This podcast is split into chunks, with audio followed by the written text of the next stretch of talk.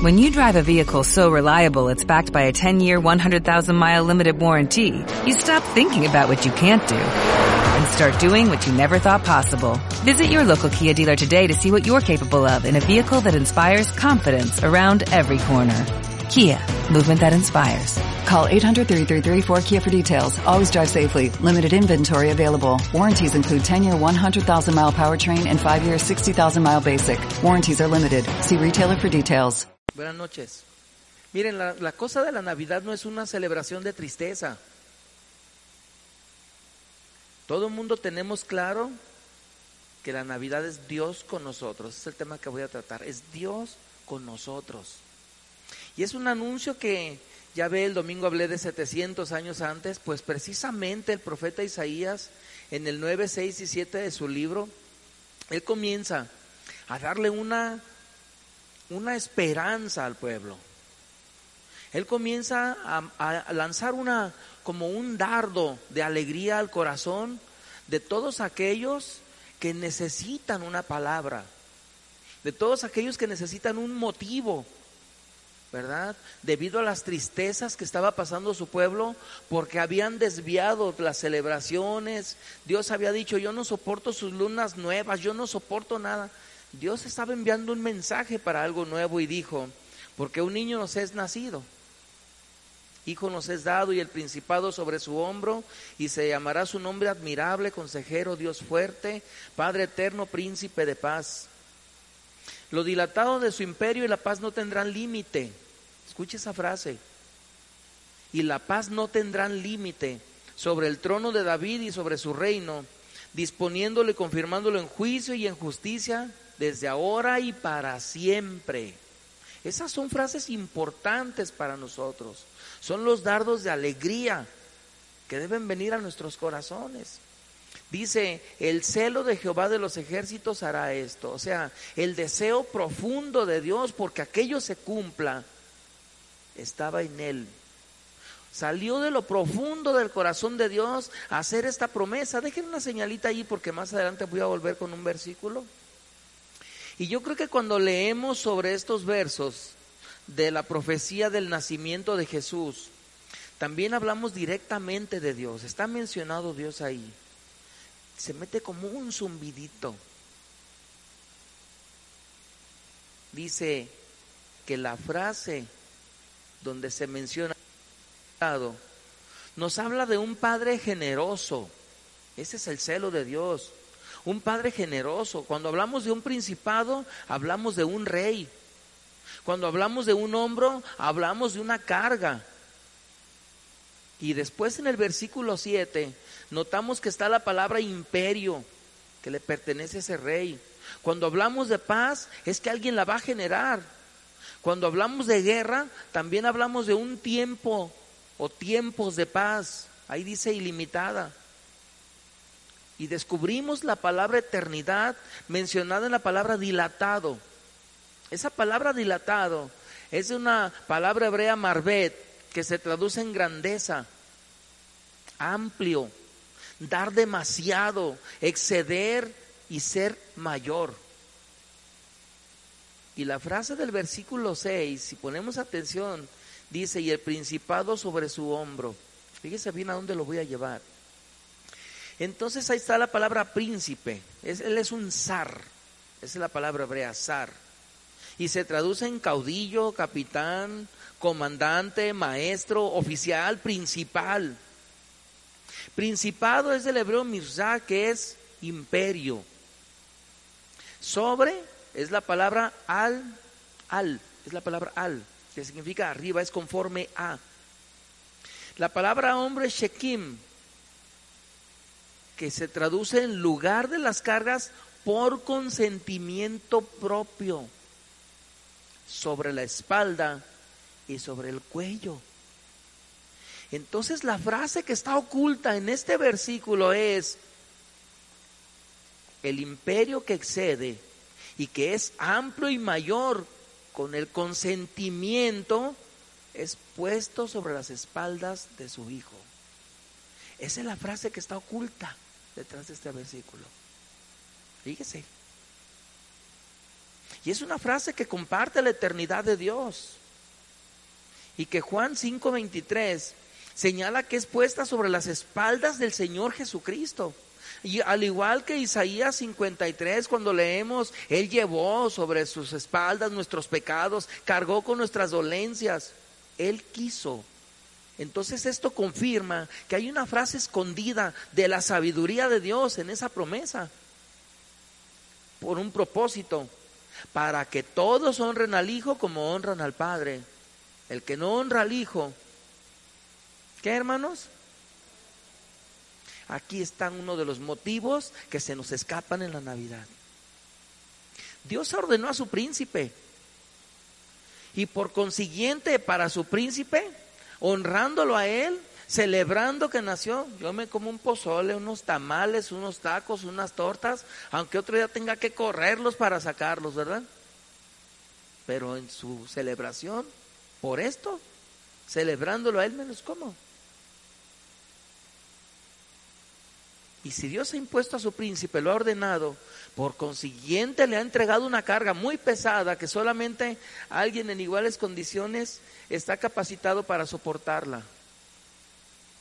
Porque tiene los argumentos de que la puede soportar, su propio consentimiento. Porque el llevar la carga y soportar el peso sin queja genera la paz sin límite que corona su principado. La palabra shalom que es la palabra que se usa ahí, es una palabra que proporciona bienestar, salud, prosperidad. Es una palabra que nos lleva a los pastos delicados, ¿verdad? A lo propicio, salvo, a la victoria. Y todo eso solo viene por Dios. Recordemos lo que dijo David en los Salmos. Acuérdense, el Salmo 23 es muy explícito. En lugares de delicados pastos me pastoreará. Ah, perfecto, esa es su paz. Si es bienestar, él dijo, aderezas mesa delante de mis angustiadores. Si es en salud, él dijo, mi copa está rebosando. Si es propicio, él confió en él y dijo, vuélveme el gozo de la salvación y espíritu noble me sustente, ¿verdad? Y si es por salvación, Dios derrotó a sus enemigos el verso 22 del Evangelio de Juan, capítulo 5. Nos envuelven las condiciones que tiene Cristo y que conforman la personalidad de Dios Padre en el Hijo para que nosotros podamos entender que Dios está con nosotros. Dice en el lenguaje sencillo, y mi Padre no juzga a nadie, es a mí que soy su Hijo a quien le ha dado ese poder. No lo voy a hacer yo, mi hijo, vaya usted tiene mi autoridad. ¿Verdad? Y esto parece un juego de palabras. Pero enseguida retoma el profeta el tema, vuelvo hacia Isaías 9:6, donde le pusimos señal. Retoma el tema de la personalidad del Padre directamente en Cristo, porque al principio dice, Hijo nos es dado, ¿verdad? Al terminar, al terminar hablar de él dice, Dios fuerte, Padre eterno. De estar hablando de las cualidades del Hijo, pasa sin estorbo a las cualidades del Padre. Está hablando de uno solo. Dios fuerte se traduce del hebreo Yigbaré, poderoso gigante, esforzado, de gran vigor, potente, victorioso. Tal vez en aquel tiempo vieron solo un bebé, pero el contenido el contenido que había en esa personita era este. Es un gran contenido. Y después de este mismo verso menciona la frase Padre Eterno, que se traduce en engalanar perpetuamente. Fíjese, duración con sentido a eternidad. La frase, la siguiente frase que se esconde aquí es, poderoso gigante que se luce con la perpetuidad de tiempo en tiempo. Hermosa es la palabra de Dios. Esa es la Navidad. Una perpetuidad a la que Dios ha enviado a su Hijo para que nosotros perpetuamente estemos celebrando que su Hijo nació. Y no estemos, a mí la Navidad no me gusta. Uno. Es pura mercadotecnia. Espero que lo que le voy a platicar más adelantito le quite esa falsa idea. Porque el profeta Isaías en el 26.4 de su libro demuestra con una dirección sumamente acertada hacia Dios las cualidades eternas, perpetuas, que vienen de generación en generación como Padre eterno. Si Dios envió a su Hijo, yo voy a confiar que es una obra de Él. Dice el 26.4 de Isaías, confiad en Jehová perpetuamente. Si a mí algo no me ha dado Dios hasta el día de hoy, Él sabe por qué. Y yo voy a estar tranquilo. Él sabrá. Claro, me voy a sujetar a sus reglas, pero Él sabrá. Porque en Jehová el Señor está la fortaleza de los siglos. Hay un futuro asegurado. Pase lo que pase, hay un futuro asegurado. Si se recorre al 51.8, vuelve a decir el profeta, porque como a vestidura los comerá polilla, como a lana los comerá gusano, pero mi justicia permanecerá otra vez perpetuamente y mi salvación por siglos de siglos. Cristo permanece inmovible. Inmovible. Si yo le dijera que la Navidad la celebraron los ángeles, ¿lo aceptaría? Yo se lo puedo demostrar con la Biblia. Solo que tenemos que verla. Solo que tenemos que aceptar lo que dice su palabra. ¿Qué cantaron los ángeles, hermanos? ¿No entonaron un canto que decía, gloria a Dios en las alturas? Entonces nosotros, ¿por qué no? Porque, no, es que la Navidad, no. Tengamos un buen sentido común espiritual para aceptar lo que dice su palabra y hacerlo. Si no quieres hacerlo, pues no te voy a obligar, nadie te va a obligar. Pero mira, con respecto a los tacos, tortas, tamales, por celebrar al Señor, vengan. Y no me voy a fijar en la mercadotecnia, porque su salvación va a permanecer siglos por siglos. Y se ha visto, estamos en el 2020, terminándose. 2020 veces, te aseguro, que se ha celebrado la Navidad. Como su salvación es perpetua, también pertenece a Cristo. Y esto se localiza en la predestinación que Dios mostró al profeta. Si te regresas al 7.14 de su libro, al profeta Isaías, profetiza en tiempos que el hombre nunca podrá alcanzar, pero que tampoco debe ignorar. Por tanto, o sea, por tanto amor, por tanto celo, por tanta sabiduría, el Señor mismo os dará señal. He aquí que la Virgen concebirá y dará a luz un hijo y llamará su nombre Emanuel, que traducido es, todos sabemos, ¿verdad? Dios con nosotros. Nació Dios en la tierra. Y esto es demasiado importante. Demasiado. Hay quien hace una fiesta de su cumpleaños, celebra el cumpleaños de su mamá, el de su papá, el de sus hermanos. Pero el de Cristo no no somos más importantes. La verdad no. Les voy a platicar la anécdota de un hombre, un hombre que tuvo un sueño, un sueño en tiempos de Navidad. Él soñó que los tiempos de Navidad se habían desaparecido, que no había adornos, luces, no había arbolitos de Navidad, ni adornos, ni coronas, ni Jesús para consolar, ni alegrar, ni salvar. Soñó que salió por las calles, andar caminando, y no encontró iglesias que señalaran o que hubiera reuniones, ¿verdad? Que apuntaran pues hacia el cielo. Volvió a su casa, se sentó en una biblioteca. Entonces cuando quiso buscar los libros que hablaban de Jesús, todos habían desaparecido. Claro, era un sueño. Sonó el timbre de su puerta y un joven le dijo, ¿sabes qué? Ve a visitar a tu mamá. Tu mamá está muriendo, está agonizando. Pues aquel hombre salió, ¿verdad? Corre, corre. Llegó a la cabecera de su cama de la mamá y dijo, ay, yo tengo algo que te puede consolar. Abrió su Biblia para buscar una promesa, pero la Biblia terminaba en Malaquías.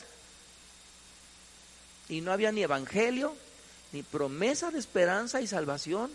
Y lo único que pudo hacer fue llorar con amargura y desesperación porque no había nada que ofrecerle a esa persona que estaba falleciendo y que era su mamá. Según esta historia cuenta que pasaron, en su sueño pasaron dos días y él se quedó ahí triste. Y después, en esos dos días, en su sueño vio que estaba él junto al ataúd de su mamá, porque ya la llevaban al funeral. Pero no había mensaje ni consuelo, de consuelo, ni palabras referentes a la resurrección de Cristo, ni a la perpetuidad de un cielo abierto sino solamente se repetían las palabras, del polvo fuiste tomado y al polvo volverás, las cenizas a las cenizas, según sus sueños se repetían y se repetían, ninguna palabra de esperanza, de aliento, ni de vida, ni de gozo. Y una despedida triste. Entonces cuando él está ahí en el sueño, ya sepultan a su mamá y no haberle dado una palabra de aliento, él en su sueño vio que Cristo no había venido y se sumió en una amargura tremenda. Pero de repente despertó y despertó por un grito de alabanza que salió de sus labios cuando oyó cantar a los del otro lado, como aquí los vecinos, a los de la iglesia, venir y adoremos, venir y adoremos. ¿Y saben qué, hermanos? Si este sueño se fuera una realidad, todo esto que pasó en el sueño de ese hombre fuera una realidad si Cristo no hubiera venido. No hubiera venido y tendríamos amargura, llantos, dolor, despedidas dolorosas, sin aliento y sin esperanza. No tendríamos palabras de consuelo. La Navidad de esto se compone de aliento, esperanza, alegría, palabras de consuelo. La Navidad es Dios con nosotros. Así dice Mateo 1:23. Mucha gente se siente sola, se siente triste en Navidad. Algunos se quieren quitar la vida o se deprimen con recuerdos del pasado. Imagínense si yo me recordara con recuerdos del pasado. Todos tenemos recuerdos malos, malas experiencias. Y tratamos de llenar o tratan de llenar los vacíos con regalos, grandes fiestas. Pero cuando se regresan a su casa, se dan cuenta que el vacío sigue allí y es porque ese vacío solo lo llena Jesús. El decir que la Navidad no nos gusta es hacer a un lado esa gran celebración. Emanuel significa Dios con nosotros. Y esto tiene un gran significado. Es lo que al principio yo le traté de explicar. Navidad significa que no estamos solos, que estamos acompañados, que Dios está con nosotros, que Jesús está con nosotros y que no nos dejará ni nos abandonará. ¿Sabe qué palabras yo le diría a alguien que se siente solo, triste, desamparado o desamparada, despreciado, despreciada o solos? No te sientas así. No sientas temor por la vida. El Dios que se hizo niño, el Dios eterno está contigo. Él tiene buenas intenciones para tu vida, buenas intenciones para contigo. Y a través de los siglos no lo hemos entendido. Dios le tuvo que decir a Jeremías, mira, yo tengo pensamientos de bien y no de mal, para que ustedes alcancen el propósito que buscan, que desean, que necesitan. Y yo le preguntaría a estas personas que dicen, a mí la Navidad no me gusta, entonces ¿cuál es el propósito tuyo en Cristo? Porque yo tengo que aceptar a Cristo desde que nace hasta que resucita y se va al cielo. No puedo nada más aceptar su obra ministerial, su muerte y su resurrección. Entonces lo demás no importa. Por supuesto que importa, si no, no estuviera anunciado. Navidad significa que no estamos solos. Él tiene buenas intenciones para con nosotros. Lucas 2, 10 al 14 nos enseña que Navidad es gozo y es paz, es tranquilidad interior.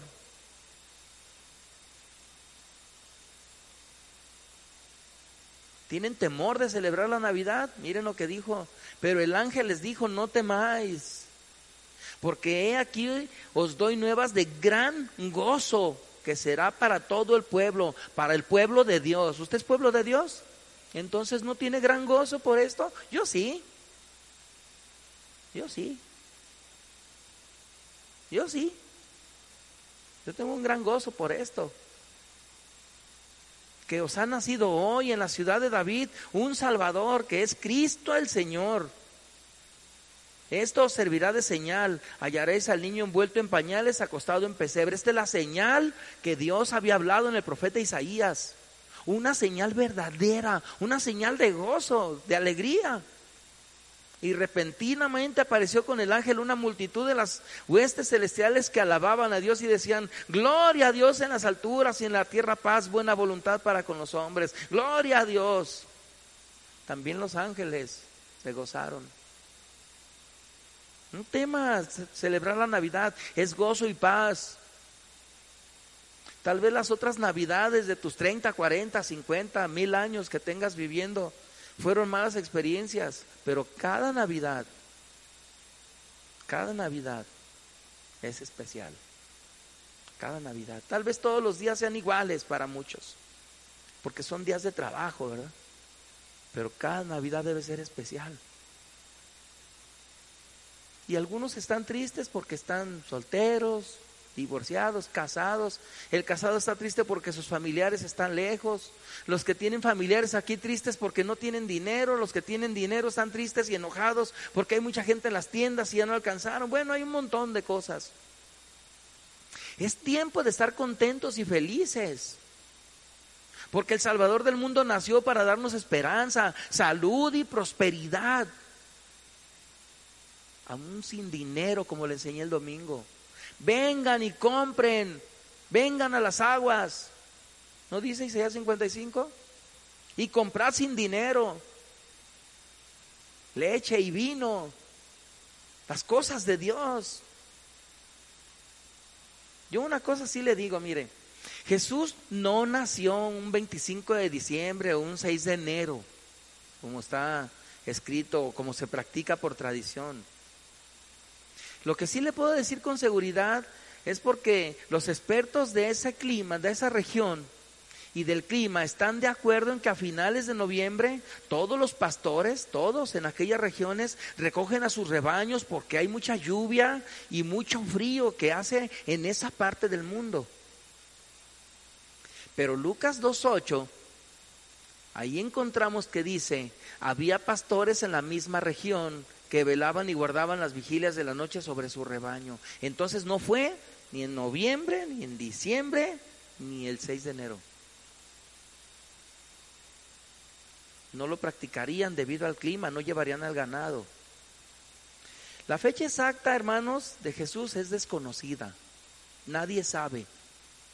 Pero en el año 180, después de que se supone fue su nacimiento, un escritor llamado Clemente de Alejandría escribió que se pensaba que el nacimiento de Jesús había sido en abril o en mayo, porque es el tiempo en que se lleva a pastar a las ovejas. Pero la mayoría de las personas creían que Jesús había nacido alrededor del tiempo cuando los judíos celebraban las Pascuas, porque era el tiempo donde los pastores, como le digo, llevaban sus rebaños. Entonces me preguntará, ¿Por qué se celebra el 25 de diciembre?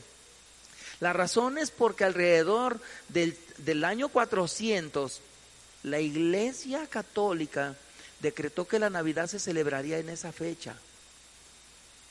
Y existen dos razones. Le voy a decir la primera. Nadie sabía la fecha exacta. Esa es la primera razón. Y la número dos es que durante la fecha esa de diciembre del 25 se llevaba a cabo un festival romano que se llamaba la Saturnalia. Era en honor al dios romano Saturno. Iniciaba el 17 de diciembre y duraba siete días. Entonces el propósito de negar la importancia, con ese propósito para ignorar la importancia del festival pagano, la iglesia adoptó celebrar el nacimiento de Jesús el 25 de diciembre. Pero eso creó polémica, eso crea polémica, controversia, alegatas, discusiones, malos entendidos. Y eso, eso nos quita el gozo de la Navidad. Por eso hay esos que, no, es que a mí la Navidad no. ¿Cuándo la quieres? Si no la quieres celebrar usted el 25 de diciembre, órale, invíteme cuando la vaya a celebrar y la celebramos. Si la quiere celebrar en mayo, sas, yo la celebro con usted. Pero dígame para cuándo la quiere. ¿Verdad? Le voy a decir esto. La Navidad se celebra cualquier día Jesús vino al mundo, Dios con nosotros. Pero también hay otras razones que nos quitan el gozo, porque nuestra conciencia nos acusa en áreas de las que nos avergonzamos y de las que nunca hablamos. Todo el año, todo el año, salen de nuestro interior malos pensamientos, malos comentarios, maltratos a otros, malos hábitos, resentimientos, inseguridades, temores y un montón de cosas. Si tenemos estos pensamientos tan carnales todo el año, en todo su transcurso, ¿por qué no tener un pensamiento sobre Jesús un día? Y nos quitamos de cosas. ¿Por qué no limpiarnos de todo eso para llegar a una Navidad si la quieres en mayo? Pero te tienes que quitar la Navidad, el pecado para celebrar la Navidad. Porque si estás practicando algo que te quita el gozo, acércate pues a la Navidad, a Dios, y pídale perdón. De veras llega una Navidad limpio y Él nos perdonará. Acuérdate que Juan 1.9 dice, si confesamos nuestros pecados, Él es fiel y justo para perdonar nuestros pecados y limpiarnos de toda maldad. Y Dios está con nosotros hace 2020 años. Entonces aquí todo comienza a tener sentido. A partir de que tú hagas esto, a partir de ahí todo tiene significado. Te podrás estar dedicando a trabajar, a hacer dinero, a hacer tu vida, qué sé yo. Pero el día que tú decidas limpiarte de toda maldad, tus navidades van a ser paz con Dios. Eso es la Navidad. Y esta es una de las grandes verdades de la vida. Si vivimos lejos de Dios, no importa cuántas luces pongas, cuántos regalos des, no importa si regalas bicicletas a los pobres, como esos que andan ahí en la calzada, dándoles juguetitos a los niños, ¿los ha visto? Nosotros sí, desde el mercado. Si le das techo a uno indigente y te aguantas el olor de este pobre, eso no sirve.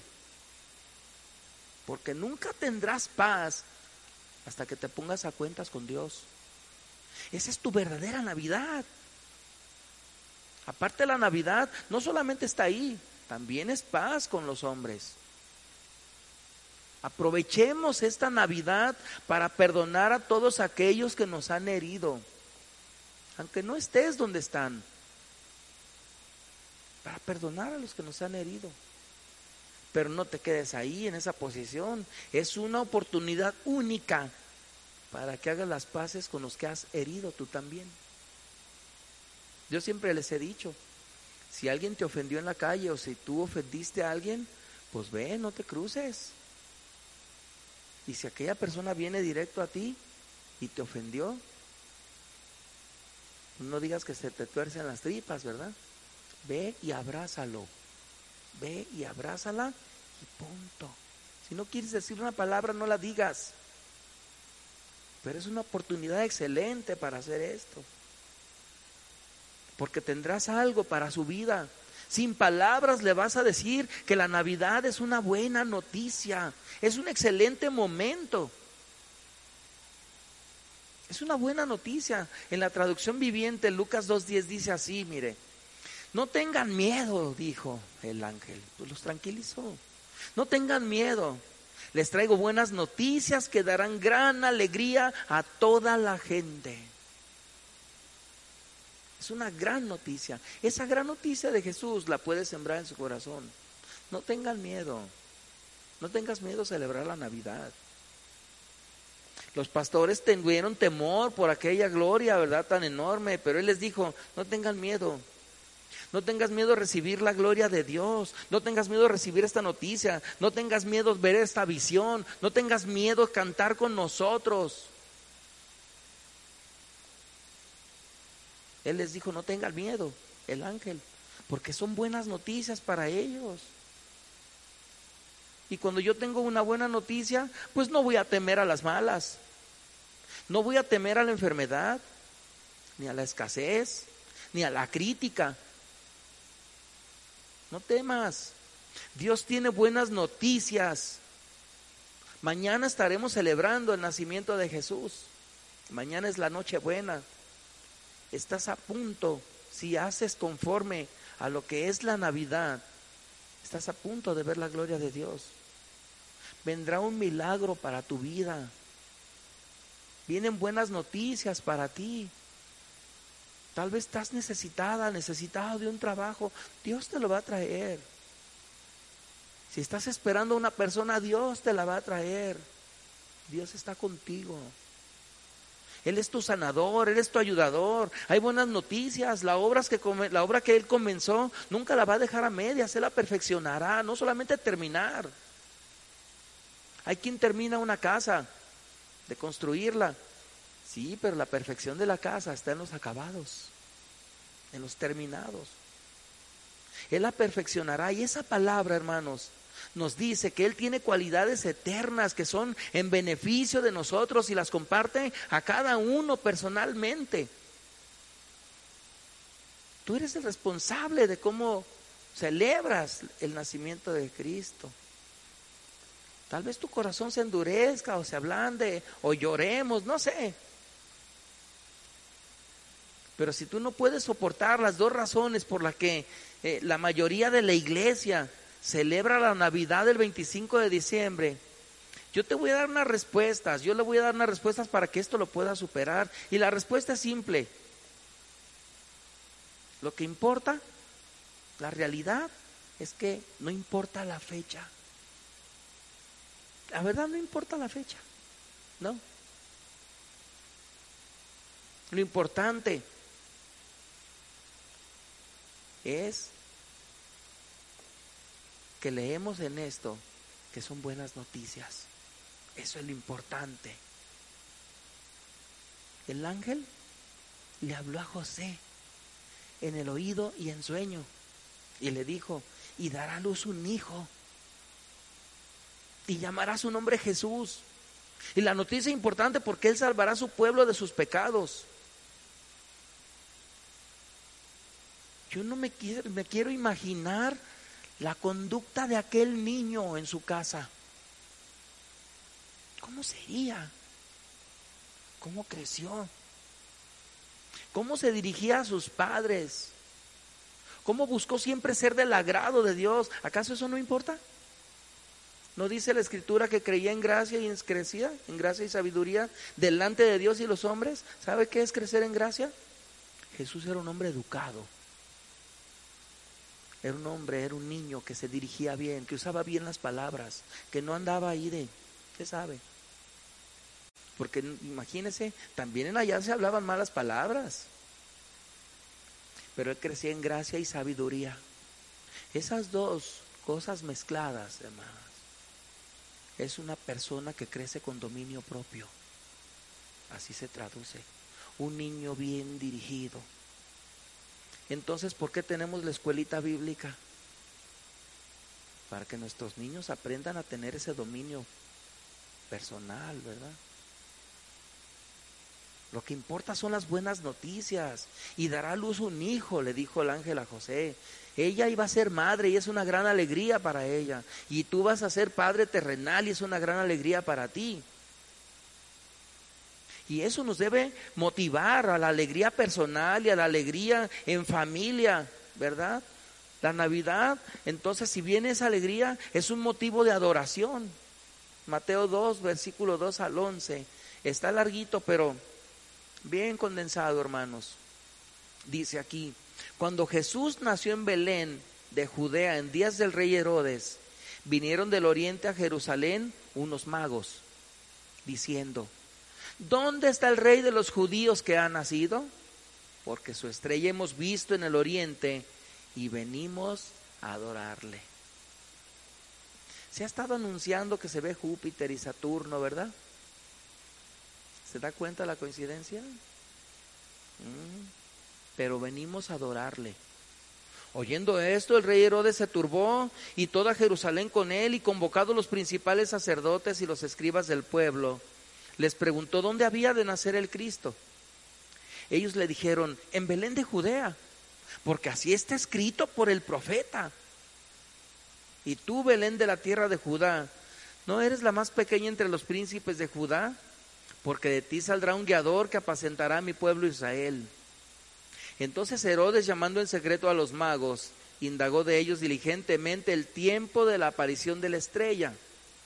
Y enviándolos a Belén, dijo, id allá y averiguad con diligencia acerca del niño.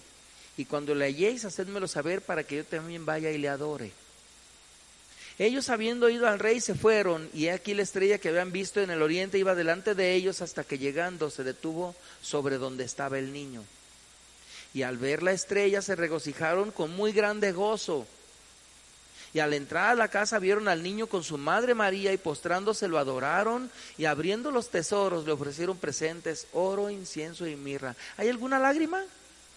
¿Hay alguna tristeza? No. Todo era gran gozo. Todo era gran gozo y fue un gozo permanente, porque acuérdese que después Ana la profetiza, ¿verdad? ¿No lo tuvo en sus brazos? ¿Y no lo tuvo después el anciano?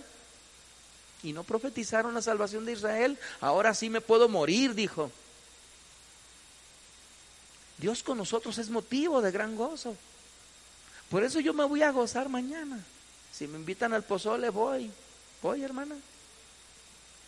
Con eso. Ocupo papelito, boletito, algo. ¿Qué vas a hacer, Ivonne?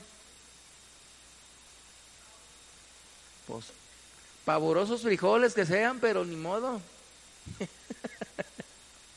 Miren, hermanos, es motivo de gran gozo. Los reyes magos se sacrificaron y viajaron un largo camino. Ellos venían del oriente. No les importó la distancia, no les importó el tiempo. Sacrificaron y dieron de lo suyo. Compartieron lo que tenían, poco o mucho, no sabemos cuánto era de oro, ¿verdad que no? No sabemos cuánto era de mirra, no sabemos cuánto era de lo que llevaron, ni del incienso. Pero ellos sacrificaron y dieron de lo suyo compartieron lo que tenían y eso es valioso. Nunca se pusieron a decir, ah, es pura mercadotecnia. A lo mejor José y María después vendieron el oro y todo eso porque, ¿verdad? Se ocupaba. Pero ellos, los magos, tenían un propósito y era adorar a Jesús. Le trajeron regalos. Entonces sabemos que la adoración no solo son cantos y música. La adoración es más que eso. Es entrega absoluta, total a Dios, una obediencia y una entrega de nuestras vidas a Él y reconocerle como nuestro Rey y Señor, sabiendo que Él está entre nosotros día tras día. La adoración es sacrificio personal, es dar lo mejor que tenemos, es bendición, es entrega. El mundo está lleno de confusión y de maldades. Y en ocasiones eso nos distrae y nos hace quitar nuestra mirada del significado de la Navidad para solo fijarnos en una fecha. ¿Por qué sucede esto, hermanos? Pues la respuesta es simple. Yo sé que también Satanás desea matar esa celebración. También el diablo mete la cola. El diablo desea matar ese día cuando la mayoría de los creyentes se reúnen en las iglesias, como hoy nosotros, o algunos en los hogares para celebrar el nacimiento de Jesús, de nuestro Señor. Y por esta razón, por tantas cosas carnales de nosotros, por tanta mercadotecnia, si usted quiere, por la falta de saber la fecha, por todas esas cosas que dejamos que se metan, debemos reflexionar profundamente en la manera que pensamos acerca de la Navidad. ¿Por qué celebras tu cumpleaños y la Navidad no? Yo creo que eso lo tienes que reflexionar. Muchos dicen que celebrar el nacimiento de Jesús está prohibido, por ahí como los orc. Pero esa es una mentira, eso no es verdad. No es verdad porque como le dije al principio, los mismos ángeles celebraron el día de su nacimiento con gozo. Si no hubiera gozo, ellos no cantaban. Y es algo que queda bien claro. No, yo le quiero comentar algo. Yo disfruté al máximo la cantata del domingo. Usted ve que yo estoy ahí atrás, pero yo la disfruté desde que empezó terminó. Y he estado disfrutando los cantos, ahorita los que interpretó la hermana Maggie, los hermanos aquí arriba, yo los estoy disfrutando al máximo. Estoy bien, estoy a gusto. Es el nacimiento de Jesús.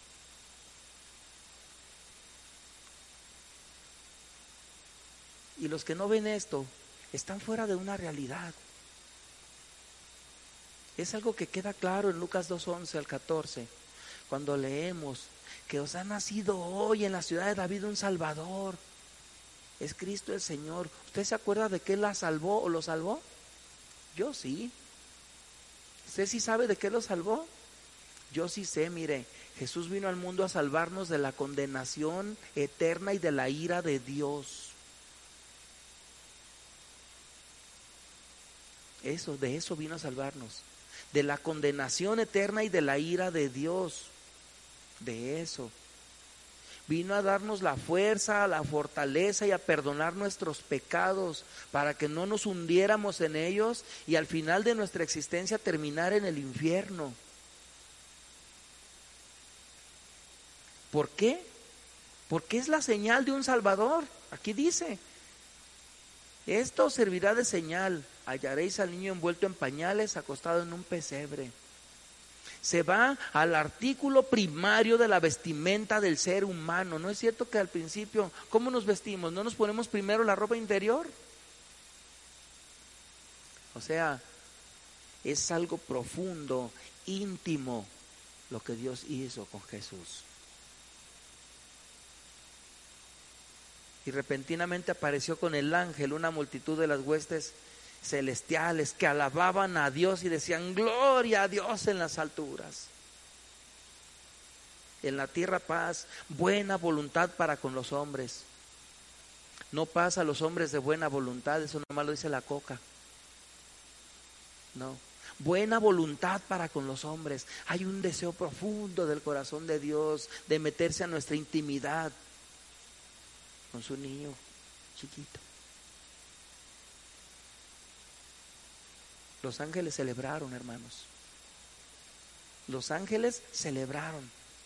Y así como los magos trajeron presentes, así como los ángeles celebraron, ¿qué regalo de adoración le ofrecemos nosotros a Jesús entonces? Entonces en todo el año la Navidad no cuenta y cuando llega menos, porque yo le aseguro que los que no quieren la Navidad en este diciembre tampoco la quieren en todo el año. Entonces, ¿qué le ofreces tú? ¿Cuándo es tu Navidad? Es esta. Y esta es la oportunidad que Dios nos ha dado. ¿Qué le ofrecemos a Jesús? ¿Tu vida? ¿Mi vida? ¿Tu tiempo? ¿Mi tiempo? ¿Tu familia? ¿Tus finanzas? ¿Tu propia persona? ¿Cuándo le piensas ofrecer tu propia persona a Jesús? Todo creyente Si eres creyente, si eres cristiana, cristiano, todo creyente siente un gozo en su corazón al saber del nacimiento de nuestro Rey. Si te pones a contar los pecados que te perdonó y de qué te salvó, celebramos el Día de las Madres, ¿verdad? ¿Por qué este no? Él crió a nuestra madre. En el hogar de todo cristiano, la Navidad no es celebrada como una fiesta pagana ni de dioses paganos, porque no nos rendimos ante el arbolito, ni ante las lucecitas, ni ante nada. Esta es la celebración. Pero no adoramos las luces. La Navidad se celebra por lo que significa. Es el nacimiento de Cristo. No permitamos esa influencia para matar el significado de la Navidad. Los hombres, el hombre natural, quiere que veamos esta fecha como un día de fiesta, no muy diferente al festival romano. El diablo desea matar esta celebración. Debemos reflexionar acerca de la manera en que hablamos de la Navidad. No solamente un día de fiesta, Hemos quitado nuestra vista del verdadero significado para fijarnos solo en la fecha, hermanos. Y ahora el mundo le dice felices fiestas. ¿Verdad? Felices fiestas, ¿por qué? Feliz Navidad. Feliz Navidad a todos. Y es lo que yo le voy a decir a mis nietos. Feliz Navidad. Y nada de jo, jo, jo. Feliz Navidad. Feliz Navidad a la persona que tú amas. Porque no va a faltar también entre los hermanos quien te diga feliz Navidad, hermana. Yo le digo a usted feliz Navidad, hermanos. Disfrútela.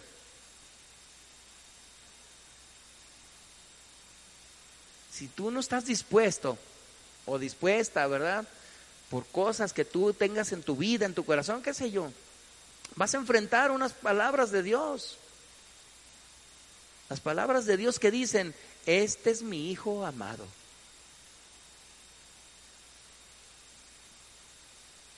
Pues venga Señor, también es el amor de nuestra vida. Navidad de salvación, hermanos. Mateo 1:21 dice, y dará a luz un hijo y llamará su nombre Jesús, porque Él salvará a su pueblo de sus pecados. Tus pecados o los pecados que traías ya no te arrastrarán más, dejarán de ser, morirán, desaparecerán. Hace ya más de dos mil años que nació en Belén un niño que vino con el propósito de ofrecer salvador, salvación al mundo. Dios envió a su único hijo a la tierra para que la humanidad fuera rescatada de la condenación eterna. Yo le voy a decir esto, ya voy a ir hacia el final. Navidad significa la oportunidad para todas las personas de vivir una vida mejor, de asegurar el futuro. Si nos fue mal hasta el día de hoy, modo, se acabó. De aquí hacia adelante. Determínalo esta Navidad, de aquí hacia adelante. No te esperes al año nuevo pero de Navidad, en Cristo de aquí hacia adelante. Si me fue mal, ni modo, Señor. Yo tengo un dicho, Señor, si esta es tu voluntad, tu voluntad es perfecta y así que sea. Esta es tu voluntad y así que sea. Navidad significa la oportunidad para todas las personas de vivir una vida segura en el futuro.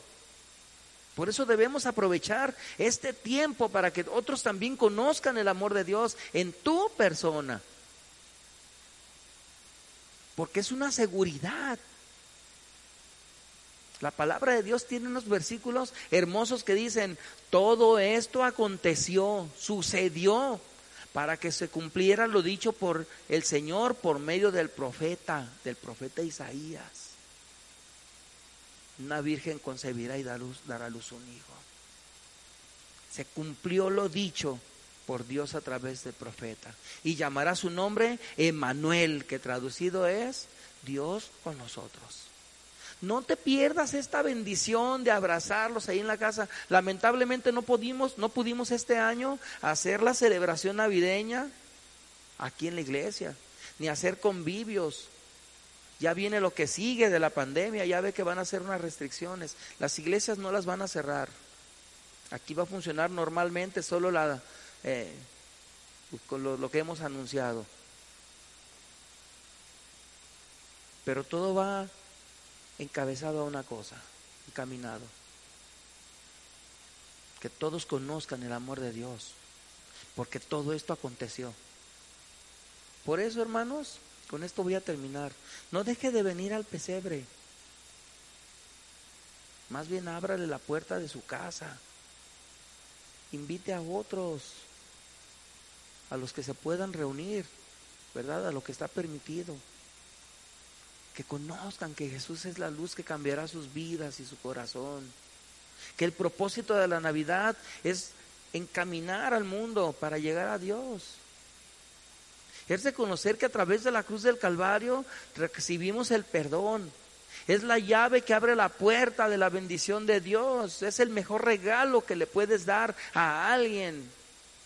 Y el mejor regalo que tú le puedes llevar a Jesús, aparte del oro, del incienso y de la mirra, es tu propia vida. Si tienes ese valor, no esperes más, entrégale tu vida. Y mañana, aunque no sean creyentes o sean creyentes, diles, ¿saben qué? Hagamos una oración hagamos una oración, porque este es un gran momento para la fe cristiana. Ese sería el gran momento de tu vida y de tu corazón para una buena Navidad. Una oración como la que yo le voy a pedir que hagamos hoy. Póngase de pie, por favor. Yo sí voy a celebrar mi Navidad, la Navidad de Cristo.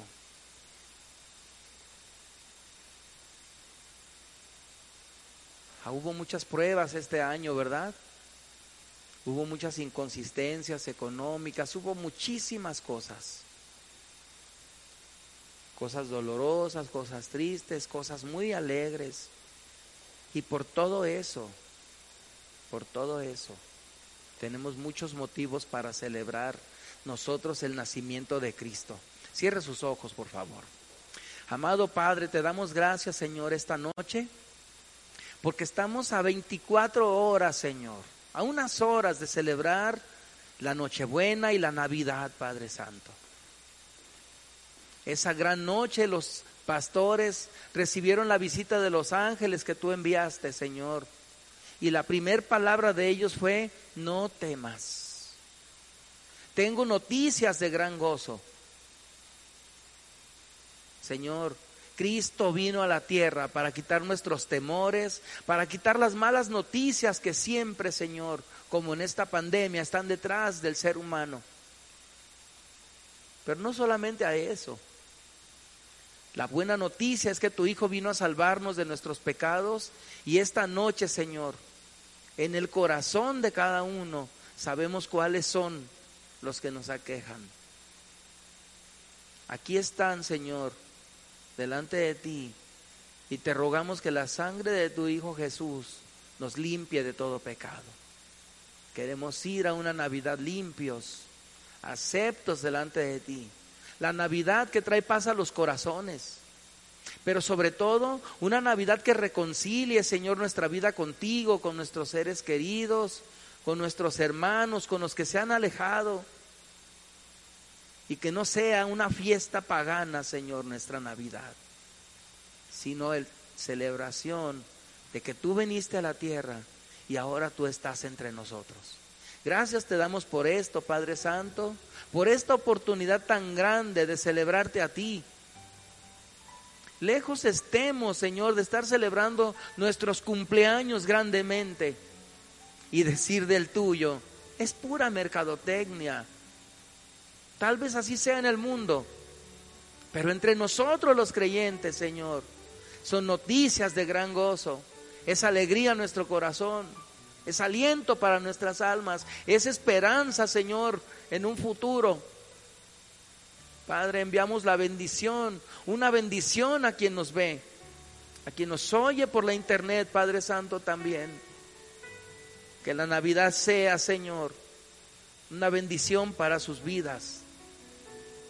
Padre, en el nombre de Jesús, mi Dios. Así sea, Señor. En el nombre de Jesús.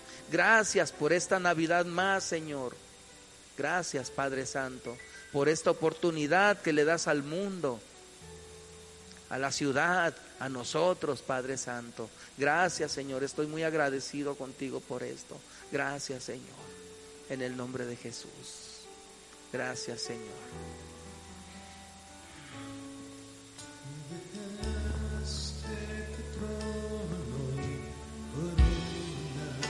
Oh, sí, Señor.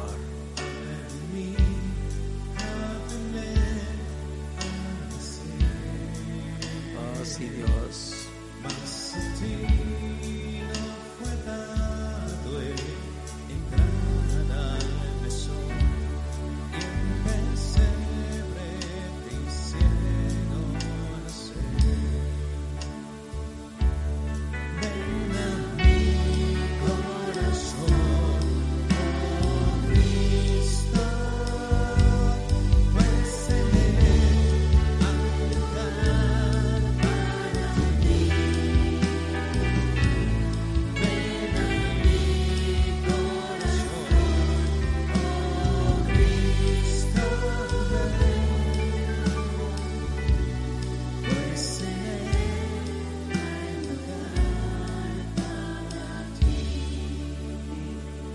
Sí, Señor.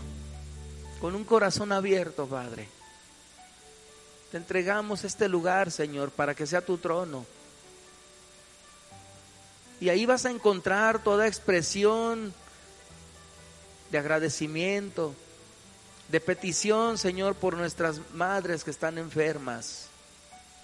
Padre Santo, te rogamos por su salud, por nuestras hermanas mayores que se refugiaron en un cuarto, Señor y a causa de esta pandemia, Señor, siguen ahí pacientes, esperando, Señor, a tu respuesta, Dios. Señor, que el gozo de la Navidad les alcance. Cuídalas, guárdalas. Bendice esa fidelidad, Señor, de nuestras hermanas. Te rogamos que alargue su vida, que multiplique sus días. Y a nuestras madres que están en cama, Señor Pon paz, pon descanso, Señor, en sus cuerpos, en sus corazones.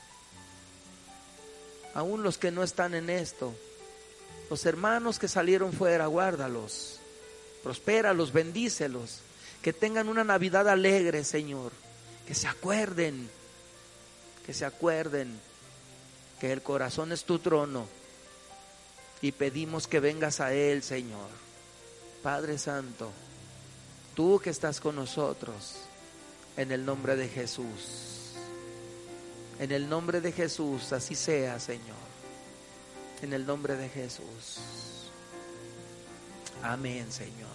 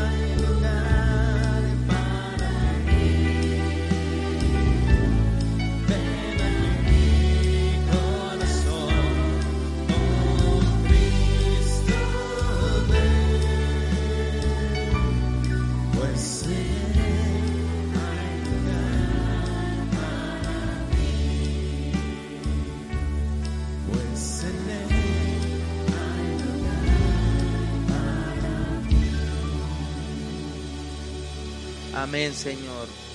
Gracias, Señor. Denle un aplauso al Señor. Gracias, Señor. Hay lugar para Cristo, ¿verdad? Bueno, le aparta una silla. Le aparta una silla, lo deja ahí, le dice, Señor, tú eres nuestro compañero esta noche. Celebramos en tu honor y venga la tamaliza.